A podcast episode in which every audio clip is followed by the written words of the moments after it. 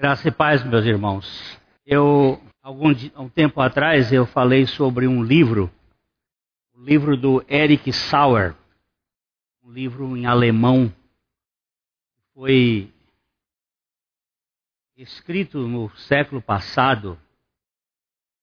É, que eternidade é eternidade. Eu não sei como pronuncia, mas esse livro eu queria ele porque Há um, um, um alemão que é casado com uma moça, amiga nossa lá do Paraguai, e eles andaram procurando esse livro, é, como se procura agulha em palheiro. E o mundo moderno hoje, Jesus ficou mais ou menos descartável.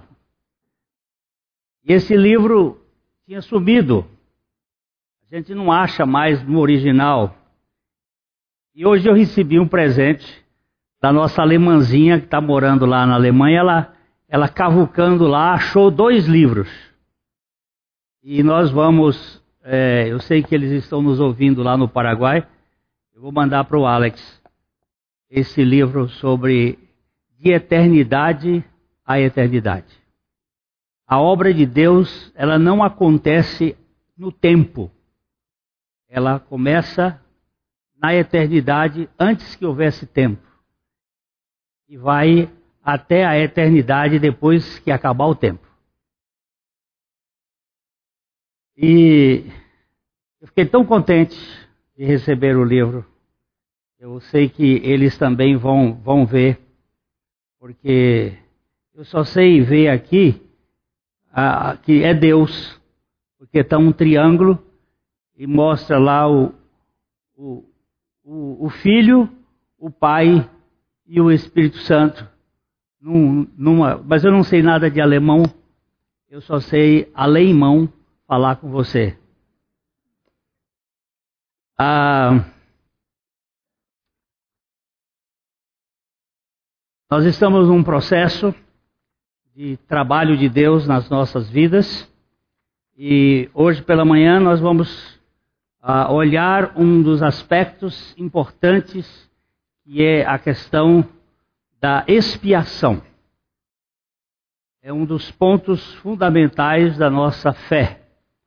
A expiação do Cordeiro.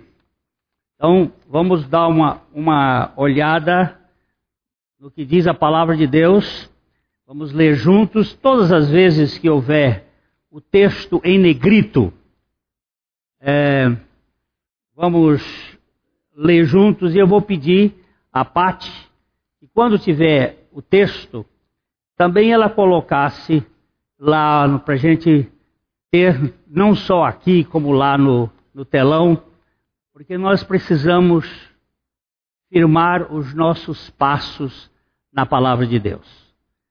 Tem um texto lá do Salmo 119, versículo 133, que diz assim: Ordena os meus passos na tua palavra, e não se apodere de mim iniquidade alguma. Preste bem atenção no imperativo deste verbo, desse tempo. Ordena. Ora, ordena tu não ordeno eu. Ordena tu é um pedido, é uma solicitação, é uma súplica do salmista. Ordena os meus passos. Os passos são meus, mas a ordenação é tua. Ordena os meus passos na tua palavra. A palavra é tua. E não se apodere de mim, não se aposse de mim nenhuma iniquidade. Que o Senhor nos mantenha com os olhos fixos na palavra. E o apóstolo Paulo chamou a atenção da carta aos Gálatas, dizendo assim: cuidado com as vãs filosofias e sutilezas. E nós precisamos ficar em cima do que a palavra de Deus diz, para que o nosso coração encontre o descanso necessário. porque não há descanso em palavras de homem. O apóstolo Paulo, quando escreve aos Tessalonicenses, ele diz assim: Olha, eu tenho uma razão muito grande, de muita alegria, porque quando vocês receberam a palavra que de mim ouviram, não receberam como palavra de homem, mas sim como palavra de Deus, a qual opera em vós os que credes. Preste bem atenção nessa expressão. A palavra de Deus opera A palavra do homem comunica. Há uma diferença. Nós, quando falamos, comunicamos. Deus, quando fala, opera. A palavra de Deus é operante, a palavra do homem é comunicante. Quando nós usamos a nossa palavra em argumentações, tem valor, mas não é ela que vai realmente dar toque da questão.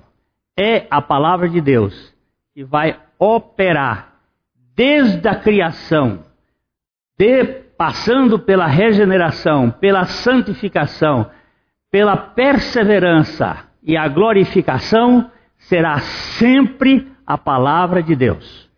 E nós precisamos nos firmar nela.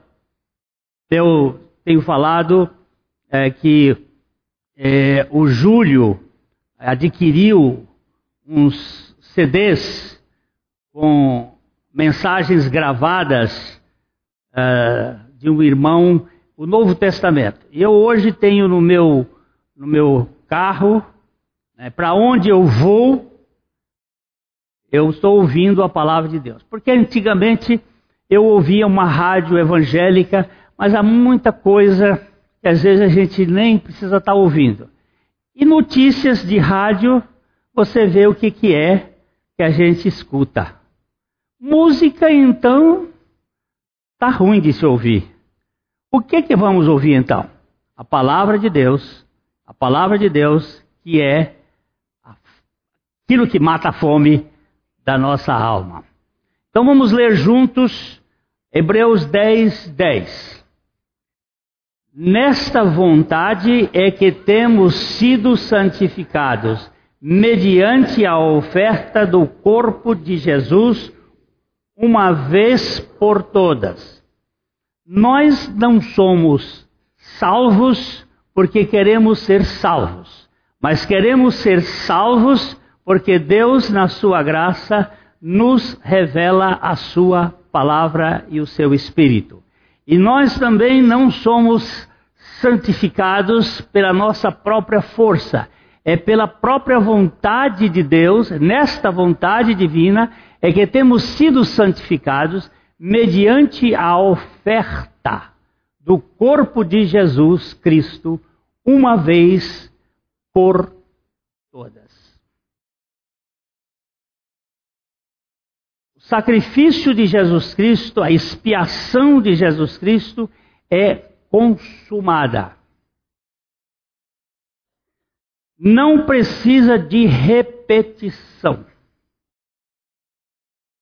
A ceia que nós vamos tomar hoje não é um, uma repetição do fato, é uma memória, uma lembrança daquilo que aconteceu e pôs ponto final está consumado.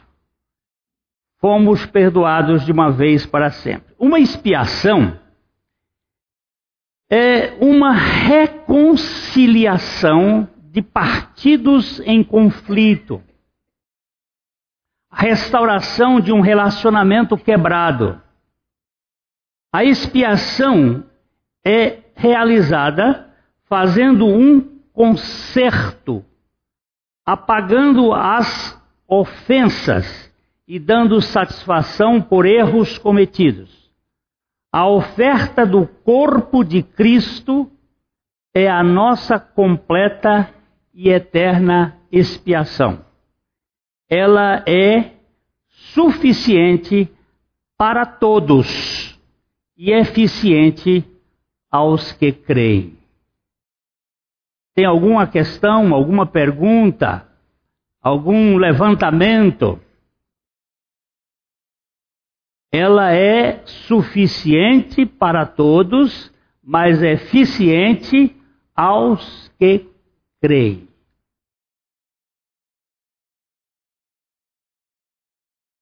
Nós vamos sempre deixar que haja pessoas que queiram, às vezes não se tem oportunidade.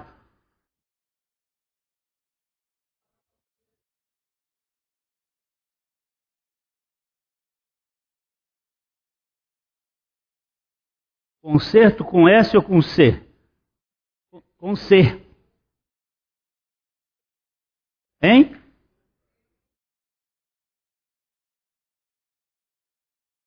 Não, é, é, é uma. É um concerto, é uma orquestra divina, é porque é, pode até usar as duas. Concerto e concerto. Se eu tivesse me lembrado, eu tinha botado as duas. Porque é um concerto e um concerto. Ele conserta e conserta. Porque Deus é o Deus da harmonia. Tá certo? De acordo com a Escritura, cada pessoa peca e precisa fazer expiação, mas não tem o poder e os recursos para fazê-lo. Temos ofendido nosso Criador, cuja natureza é odiar e abominar o pecado. Nós lemos aqui em Jeremias 44, versículo 4. Todavia, começando eu de madrugada, lhes enviei os meus servos, os profetas, para lhes dizer: não façais esta coisa abominável que aborreço. Você imagina que Deus madruga. Aliás, Deus não dorme.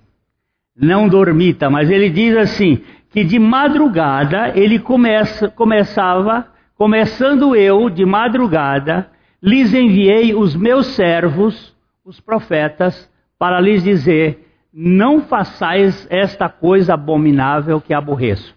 Coisa abominável, idolatria é abominável, é, mentir é abominável. Mentira branca. Tem mentira branca? Toda mentira é vermelha. Vermelha? Não é preta? Não. A mentira é vermelha. Porque a cor do pecado é vermelho ainda que o meu pecado seja vermelho como carmesim. Por que, que o sangue tem que cobrir o pecado? O sangue é vermelho e ele cobre o pecado. Ele passa por cima do pecado. Essa questão de preto e branco é uma questão do apartheid, é uma questão de racismo, mas não é. As cores do pecado são as cores do vermelho. Por isso que você tem muito cuidado com vermelho. Tudo que é vermelho é meio perigoso.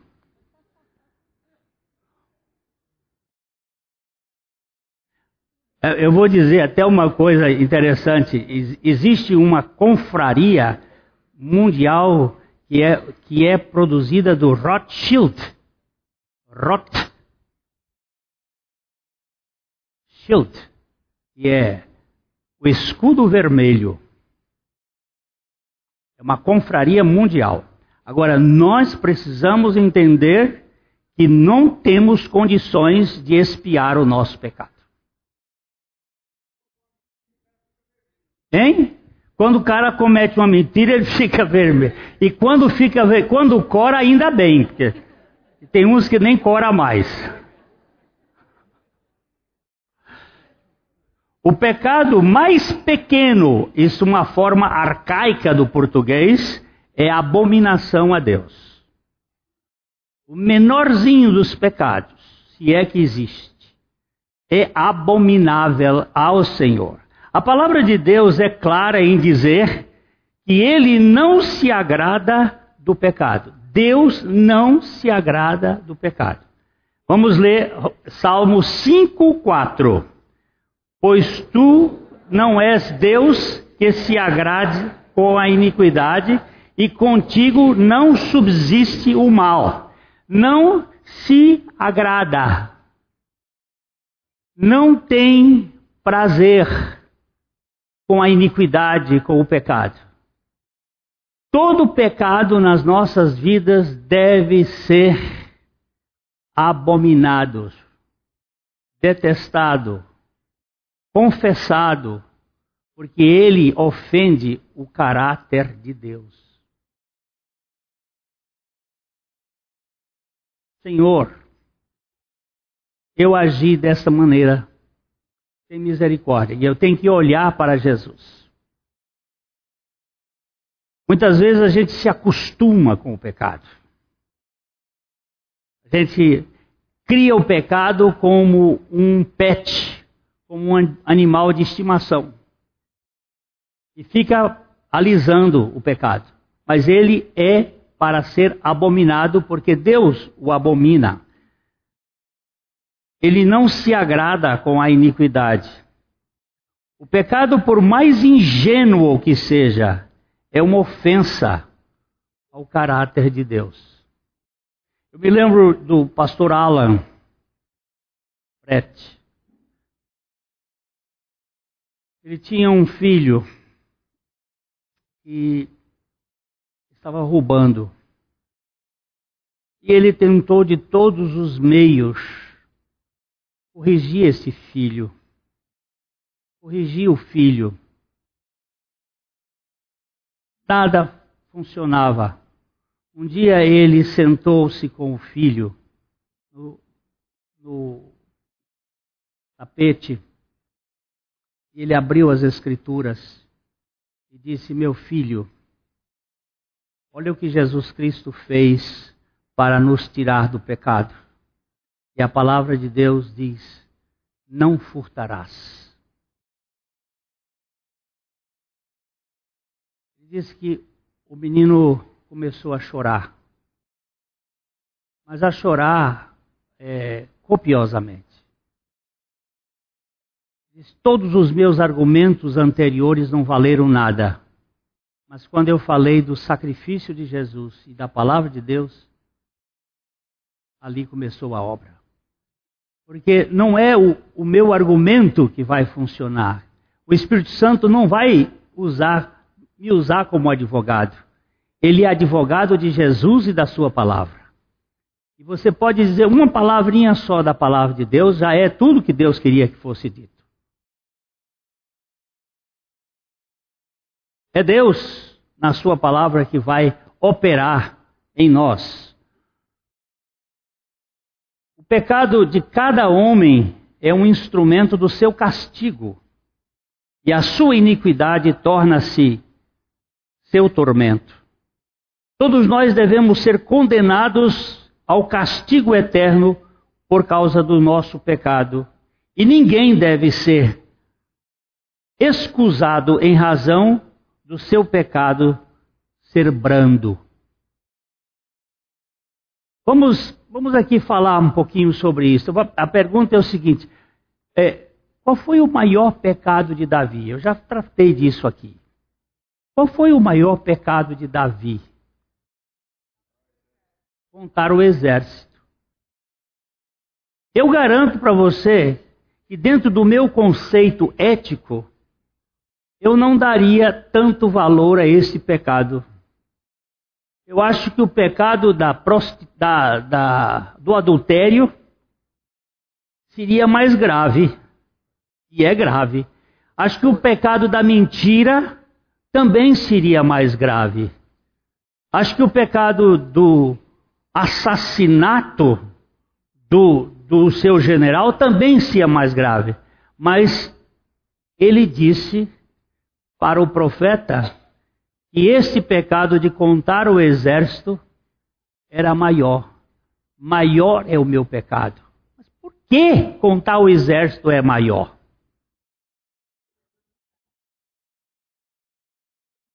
É, é porque Davi, ele se tornou rei com 400 soldados esmulambentos, soldados não era um grande exército. E quando ele se tornou rei, e ele ficou rei de Judá e depois rei de Israel, ele mandou contar e o exército dele tinha 1 milhão 550 mil soldados. E sabe o que isso significa? Davi, ao invés de confiar no Senhor, passou a confiar no seu exército.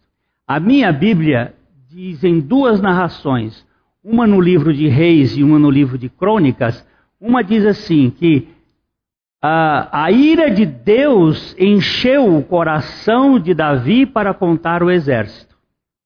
A outra versão diz: Satanás encheu o coração de Deus para contar o exército. As, as duas versões vão explicar. A ira de Deus encheu o coração de Davi para contar o exército. A outra versão diz: Satanás encheu o coração de Davi para contar o exército. A ira de Deus é Satanás. A Bíblia está explicando a Bíblia. E foi ele que encheu o coração de Davi para que ele não confiasse no Altíssimo, mas confiasse nas suas capacidades e na sua providência. Que é esse sempre o nosso problema, é a autoconfiança. Porque arrependimento, antes de ser algo do que nós fazemos, arrependimento tem de ser algo de que nós confiamos. Nós precisamos nos arrepender de confiar em nós mesmos. E seria o, a autoconfiança o pecado mais grave. A Bíblia é explícita ao mostrar que Deus não tolera o pecado. E não há pecado inocente e sem maldade, por menor que seja. Não há pecado cândido, é, luminoso, pecado. Não, esse pecado aqui foi um pecado até, até se justifica. Não, vamos olhar Romanos 1,18. A ira de Deus se revela do céu contra toda impiedade e perversão dos homens que detêm a verdade em injustiça a ira de Deus se revela do céu contra toda impiedade e perversão. E a ira de Deus muitas vezes está movida pela obra do acusador. Sabe que Satanás tem uma função no céu. Ele não está ainda no inferno. E ele aqui na terra, ele vem de vez em quando passear ele tem aqui a rede WhatsApp dele, mas ele, ele está na presença de Deus nos acusando de dia e de noite. Por isso que nós precisamos de alguém que seja nosso advogado eterno perante o trono de Deus. Aqueles que pecaram não podem ser aceitos e não tem comunhão com Deus, a menos que a expiação seja feita. Visto que há pecado nas melhores ações das criaturas pecaminosas, tudo o que fazemos na esperança de reparar o nosso pecado apenas pode aumentar nossa culpa ou piorar nossa situação, pois Segundo esse texto, a palavra de Deus nos diz em Provérbios 15, 9, o caminho dos ímpios, sacrifício, por exemplo, é uma abominação para o Senhor. Qualquer coisa que a gente faça é uma abominação para o Senhor. Eu fui visitar o, o Valdir essa semana lá no, na CTI do Hospital Evangélico. E quando eu estava entrando, a, a moça mandou que eu fizesse um, uma limpeza com álcool das mãos. Eu disse, eu já fiz ali fora, mas faço outra vez. Tá bom, vamos limpar.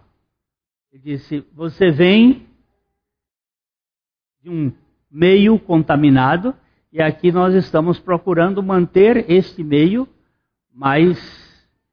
É, como é que se usa a palavra? Ela usou lá? Ascético possível. Então vamos lavar, limpar a sua mão com álcool aqui.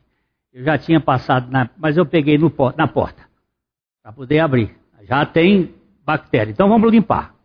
Agora, o único limpo que pode realmente nos purificar do pecado é o Cordeiro de Deus. Não tem outro que possa fazer isso em nosso favor e por nós. Não há uma maneira legítima de estabelecer a própria justiça diante de Deus. A nossa justiça encontra-se poluída pelo pecado. Nós lemos isto em Isaías 64, 6, um texto muito usado por nós aqui, mas que deve ser sempre relembrado. Esse texto diz: Mas todos nós somos como o imundo, e a nossa justiça como trapos de imundícia. Todos murchamos como a folha, e nossas iniquidades como o vento nos arrebatam.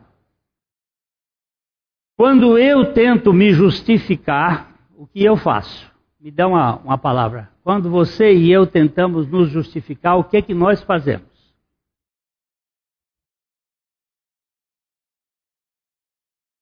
Me ajudem a pensar. O que é que nós fazemos?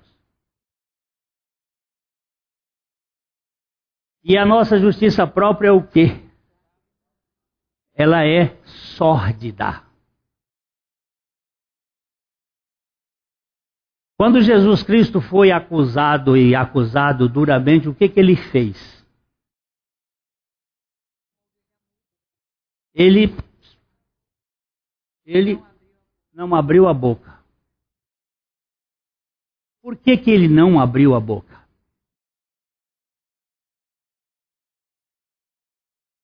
Porque ele dependeu do Pai. Ele não dependeu dele, ele confiou no Pai.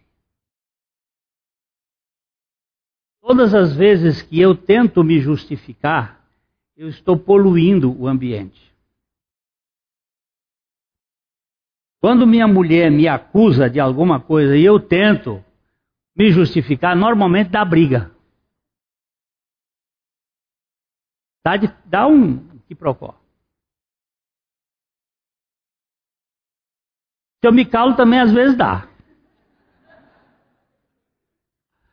Mas é mais difícil. Se nós pudéssemos nos colocar diante do Senhor e esperar a justiça do Senhor vir sobre nós, nós íamos ver as coisas acontecerem. É... Essa semana um irmão me lembrou de um ato que aconteceu na vida de Watchmani. Há muitos anos atrás, o Watchmani, um homem de Deus, ele foi acusado perante a igreja de que ele estava tendo um caso com uma mulher. O Watchmani não era casado e ele estaria tendo um, algum afé com uma mulher. E a igreja, a liderança da igreja, o colocou no banco para sentar. Ele não podia pregar. Depois de sete anos, o Otmani foi. Alguém perguntou para ele: Você sabe por que, que você foi é, disciplinado?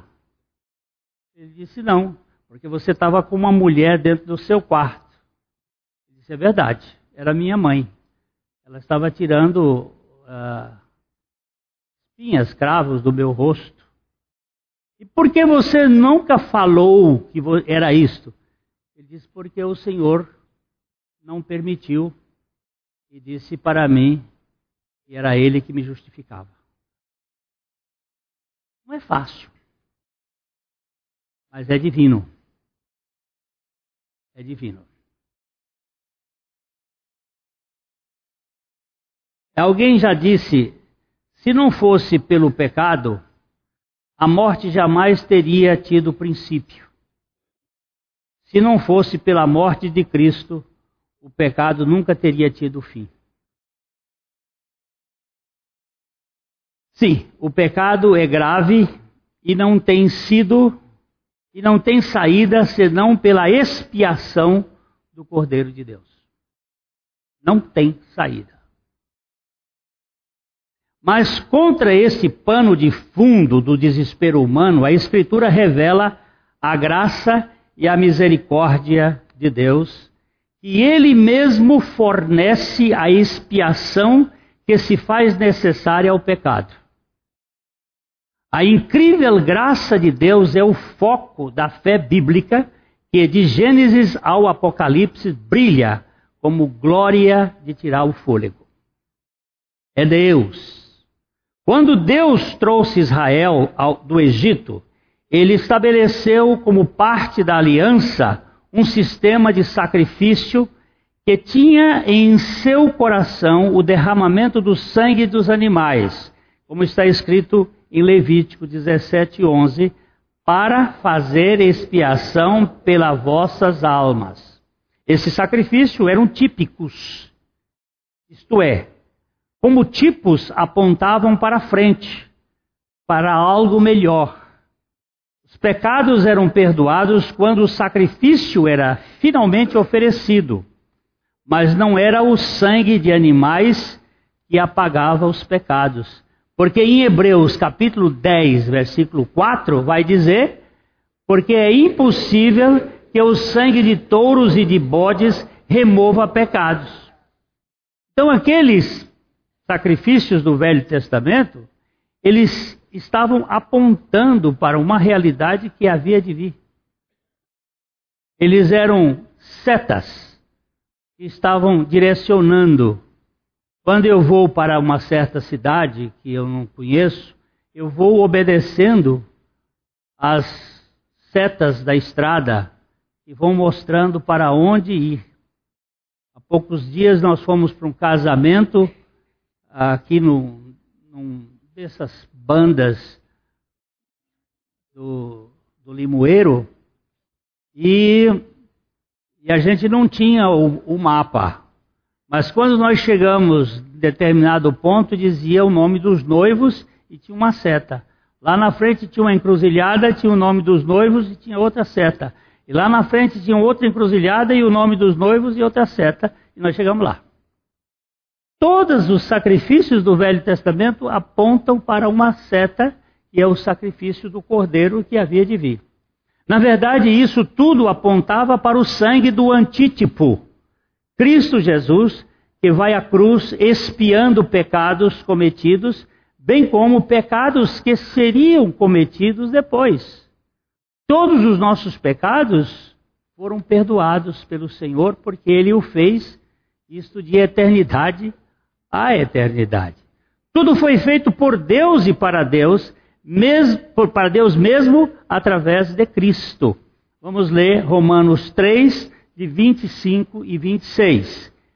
A quem Deus propôs no seu sangue como propiciação mediante a fé, para manifestar a sua justiça, por ter Deus, na sua tolerância, deixado impunes os pecados anteriormente cometidos, tendo em vista a manifestação da sua justiça no tempo presente, para ele mesmo ser justo e o justificador daquele que tem fé em Jesus. O texto. O texto.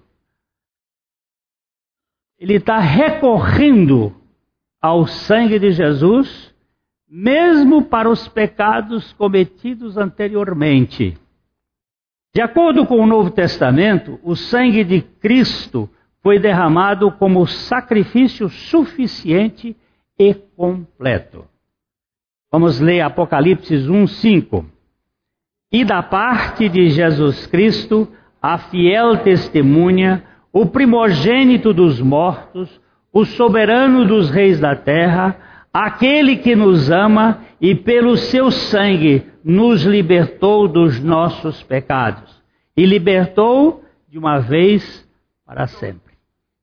Porque no texto inicial diz que nossa, nessa vontade é que temos sido santificados mediante a oferta do corpo de Cristo uma vez por todas. Uma vez por todas. Agora, Satanás ele é astuto e ele quer dizer para nós que não foi. E a nossa briga agora é: foi ou não foi? Foi. Aí quando ele disser que não foi, o que você vai dizer? Está escrito que foi. Foi. Cristo redimiu o seu povo por meio de um resgate. Sua morte foi o preço que nos libertou da culpa e da escravidão do pecado. Romanos 3, 24. Sendo justificados gratuitamente por Sua graça, mediante a redenção que há em Cristo Jesus. Mediante a redenção que há em Cristo sendo justificados gratuitamente por sua graça, é uma redundância. Isto é um pleonasmo inadmissível, mas para Deus não é inadmissível. Ele quer que você saiba, Maria, que você foi justificada, que você foi feita justa em Cristo Jesus foi declarada e daí para frente, entre a declaração de Deus e os meus sentimentos, eu vivo pela fé na declaração de Deus, na palavra de Deus. Ela é suficiente. Sabemos que a redenção é um assunto divino consumado na história, embora em suas origens, as suas origens sejam eternas. Aqui tem um, um erro de português. Não são eternas, sejam eternas, porque tem um embora que puxa o verbo para esse tempo. Embora, embora as suas origens sejam eternas, são de eternidade. O Cordeiro de Deus foi imolado antes da fundação do mundo. Nós vamos ler juntos Hebreus 9, 11 e 12. Quando porém, veio Cristo como sumo sacerdote dos bens já realizados, mediante o maior e mais perfeito tabernáculo, não feito por mãos, quer dizer, não desta criação, não por meio do sangue de bodes e de bezerros, mas pelo seu próprio sangue, entrou no Santo dos Santos uma vez por todas, tendo obtido eterna redenção. Onde foi que Jesus entrou no Santo dos Santos no dia do seu sacrifício?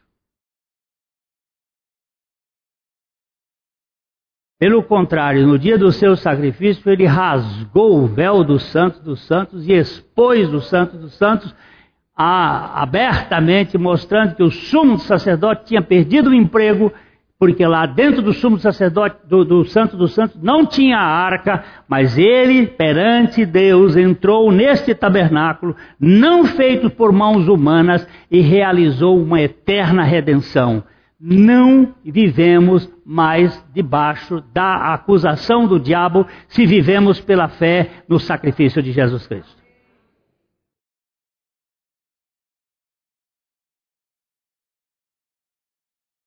Na morte de Cristo Jesus, Deus nos reconciliou consigo mesmo, superando a sua própria hostilidade que os nossos pecados provocaram. Vamos Romanos 5, 10. Porque se nós, quando inimigos, fomos reconciliados com Deus mediante a morte do seu filho, muito mais estando já reconciliados, seremos salvos pela sua vida. Reconciliação, justificação é pela morte. Agora, a salvação é pela sua vida. A cruz, preste bem atenção nessa frasezinha pequenininha. A cruz propiciou a Deus. Deus fez propiciação para si mesmo. A reconciliação conosco é que ele aplaca a sua indignação contra o pecado para si mesmo, pelo sacrifício do seu filho.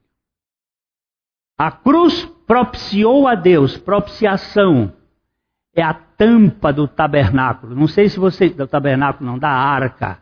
A arca do Senhor era feita de madeira de acácia, recoberta com uma película de mais ou menos 5 milímetros, um pouquinho mais fina de ouro, por dentro e por fora, e tinha uma tampa em cima de um, um talento de ouro.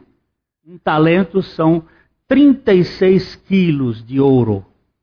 Uma tampa.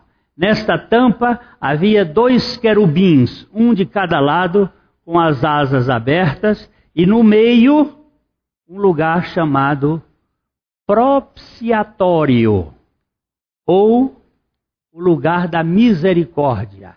Era ali naquela tampa. Da Pate para caçar uma, uma, uma arca, não precisa ser das mais bonitas, não, uma arca que tenha o local onde era posto sangue. Aqueles dois querubins ficavam olhando para aquele ponto. Os querubins significam seres que são esbraseados, falando da santidade divina. Alguns querem dizer seriam a representação do Pai e do Espírito Santo, olhando para o sacrifício e dando-se por satisfeito, porque ele cumpriu cabalmente o processo redentivo e nos deixa com a nossa mente e o coração sem culpa e sem vergonha, porque ele se basta a si próprio. Olha lá. Aqui nós temos os dois querubins que estão de cabeça, essa visão de cabeça erguida, baixa, aqui a tampa um pouco levantada, essa tampa toda é feita com, com 36 quilos, tudo isso aqui. Esses querubins eram eram feitos esculpidos, não era soldado, era uma escultura. Eles estavam lá e aqui neste local, aqui nesse espaço, é o propiciatório, o lugar onde propicia, ser propício a mim, pecador. É a mesma coisa, ser misericordioso. É aquela oração do publicano a oração do fariseu é ele tentando se justificar. Ele diz assim: Eu não sou como os demais homens, os, os, outros são roubadores. Eu não sou como os demais homens, os outros são ladrões. Eu não sou como os demais homens, os outros fazem isto, fazem aquilo. Eu não. Eu dou o dízimo de tudo quanto eu tenho. Eu jejuo duas vezes por semana. PPP, PPP. Ele estava se auto-justificando. O publicano diz a Bíblia, indigno, não tinha nem coragem de levantar os olhos para os céus. Ele batia no peito, e a palavra é: ser propício, ser misericordioso, ser complacente a mim que sou pecador. É este é o local da propiciação, né? Ah, por isso mesmo, ó, esse é o local da propiciação. E tiver uma outra que mostre um, um sangue no meio assim, porque tem uma outra que mostra o sangue. No tempo de Jesus, essa arca não existia mais, ela tinha sumido, ela tinha desaparecido. Ela tinha subido antes que Nabucodonosor tomasse Jerusalém. Ela desapareceu da história do povo.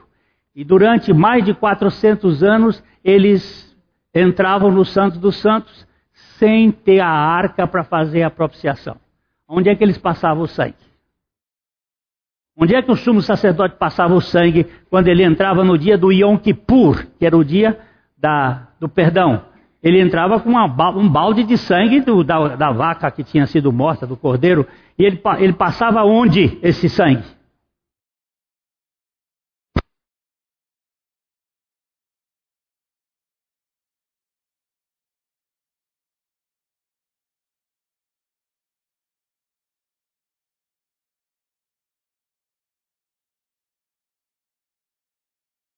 Talvez no chão. Mas Jesus entrou no Santo dos Santos, num tabernáculo não feito por mãos, como diz a palavra de Deus aqui. Hein? Porque não tinha nada lá dentro. O que, que tinha lá? Não tinha nenhum móvel lá dentro. Ou não passava, só entrava. Eu não sei como é que ele fazia, mas ele entrava todo ano. Tinha todo o ritual, mas cadê a presença?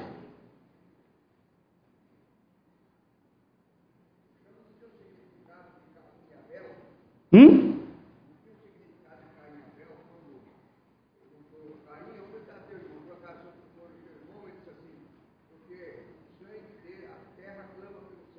Esse é um, é um lado que a Bíblia fala, mas eu, eu, o sacrifício que, que, que Caim ofereceu foi uma, um sacrifício de, de, sem, sem sangue, enquanto o de Abel foi com sangue.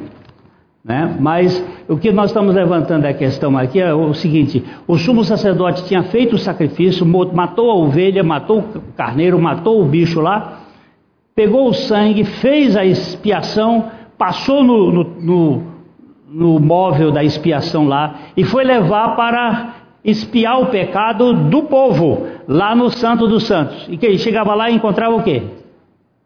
O que, que tinha lá dentro? Nada. Era formalidade, talvez por isso que rasgou o tempo, pra, o véu, para dizer: ó, vocês estão fazendo só. Mas Jesus não, ele entrou e fez uma expiação eterna. Ele, ele fez propiciação de Deus para Deus. A cruz teve esse efeito. Eu acho que eu li o texto aqui, né? Hebreus 2. Hum? Por isso mesmo, convinha que em todas as coisas se tornasse semelhante aos irmãos, para ser ele mesmo misericordioso e fiel sumo sacerdote nas coisas referentes a Deus e para fazer propiciação pelos pecados do povo. Uma das coisas que ontem nós falamos com os jovens é que me assusta verificar é que o Cordeiro de Deus é também o pastor. Ele é cordeiro e ele é pastor. Procura aí, Pati, por favor, Apocalipse 7, 17. Ele é não somente o sumo sacerdote, mas ele também é a oferta que o sumo sacerdote oferecia. Ele é tudo, porque é dele, por ele e para ele. Ele faz, satisfaz perfeitamente. Pois o cordeiro que se encontra no meio do trono as apacentará e guiará para as fontes da, de águas da vida, e Deus lhes enxugará dos olhos toda lágrima. O cordeiro, o cordeiro é o pastor que apacenta. Prestou atenção? Que Jesus é tudo? Ele satisfaz plenamente a Deus para nos ser tudo e Ele tem que ser o pastor dessa igreja. E Ele é que tem que ser o alimento dessa igreja, e Ele é que tem que ser a suficiência dessa igreja, é Ele que tem toda a condição de ser tudo para todos. A, a, a cruz teve esse efeito porque o seu sacrifício, em seu sacrifício, Cristo assumiu toda a nossa identidade e suportou o julgamento retributivo devido a nós, isto é, a maldição da lei. Ele tornou-se maldito, assumindo nossa causa ao morrer a nossa morte. Nós lemos Gálatas capítulo 3, 13. Cristo nos resgatou da maldição da lei, fazendo-se Ele próprio maldição em nosso lugar, porque está escrito: Maldito todo aquele que for pendurado no madeiro. Ele se tornou maldito para que a bênção de Abraão, que era apenas para os judeus, chegasse também para os gentios.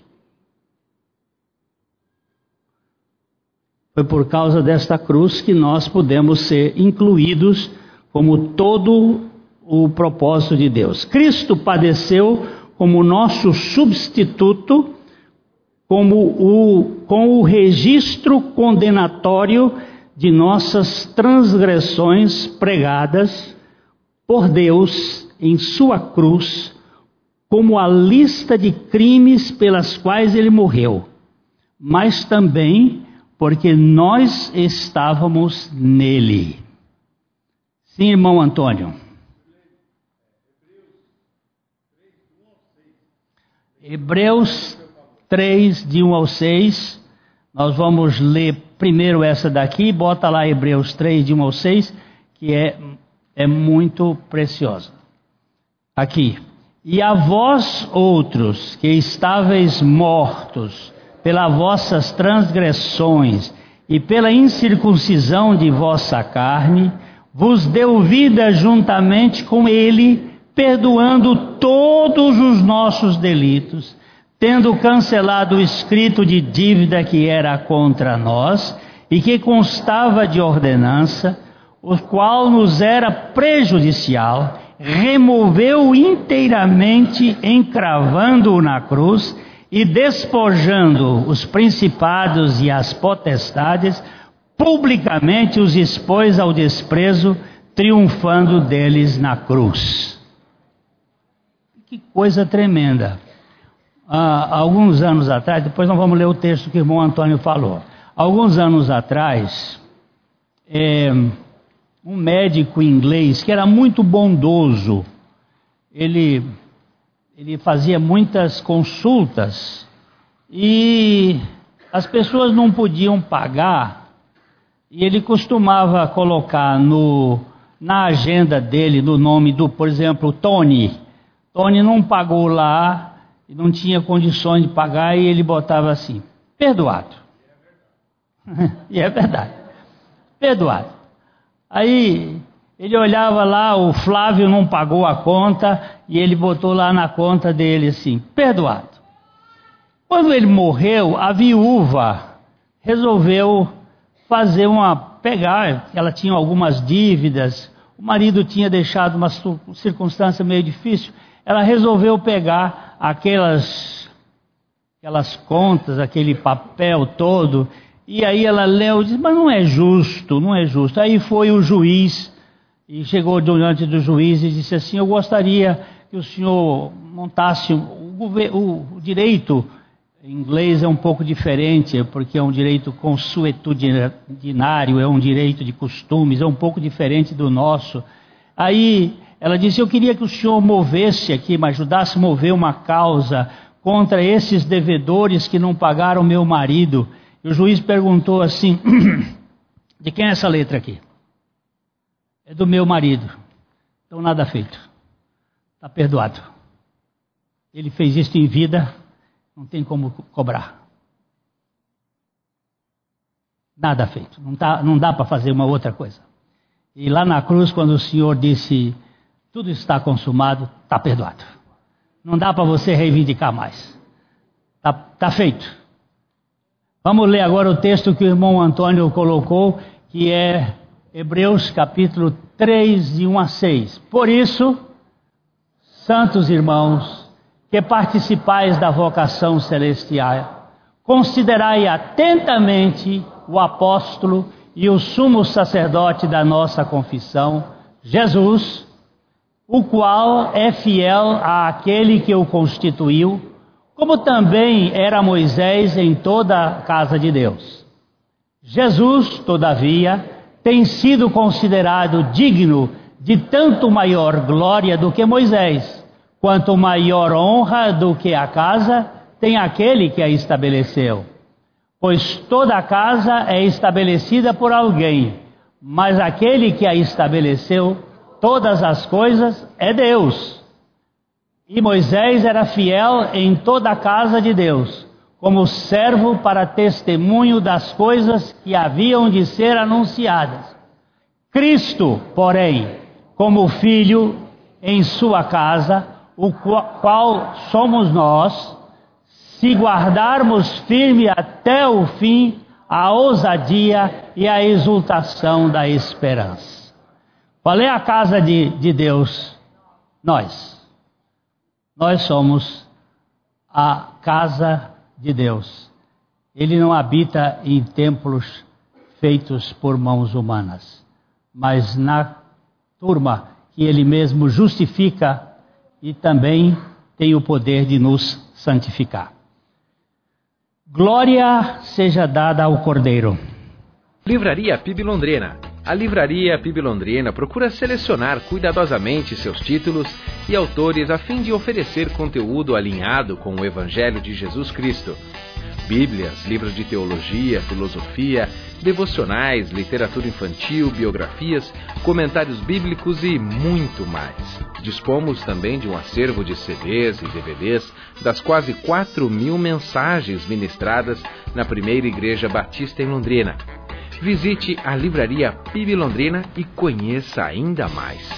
Livraria PIB Londrina, de segunda a sexta, às 13h30 da tarde, às 6 horas Endereço: Avenida Paraná 76A, próximo ao Calçadão, no centro de Londrina. Ligue para 3372-8921 e acesse o site www.livrariapiblondrina.com.br.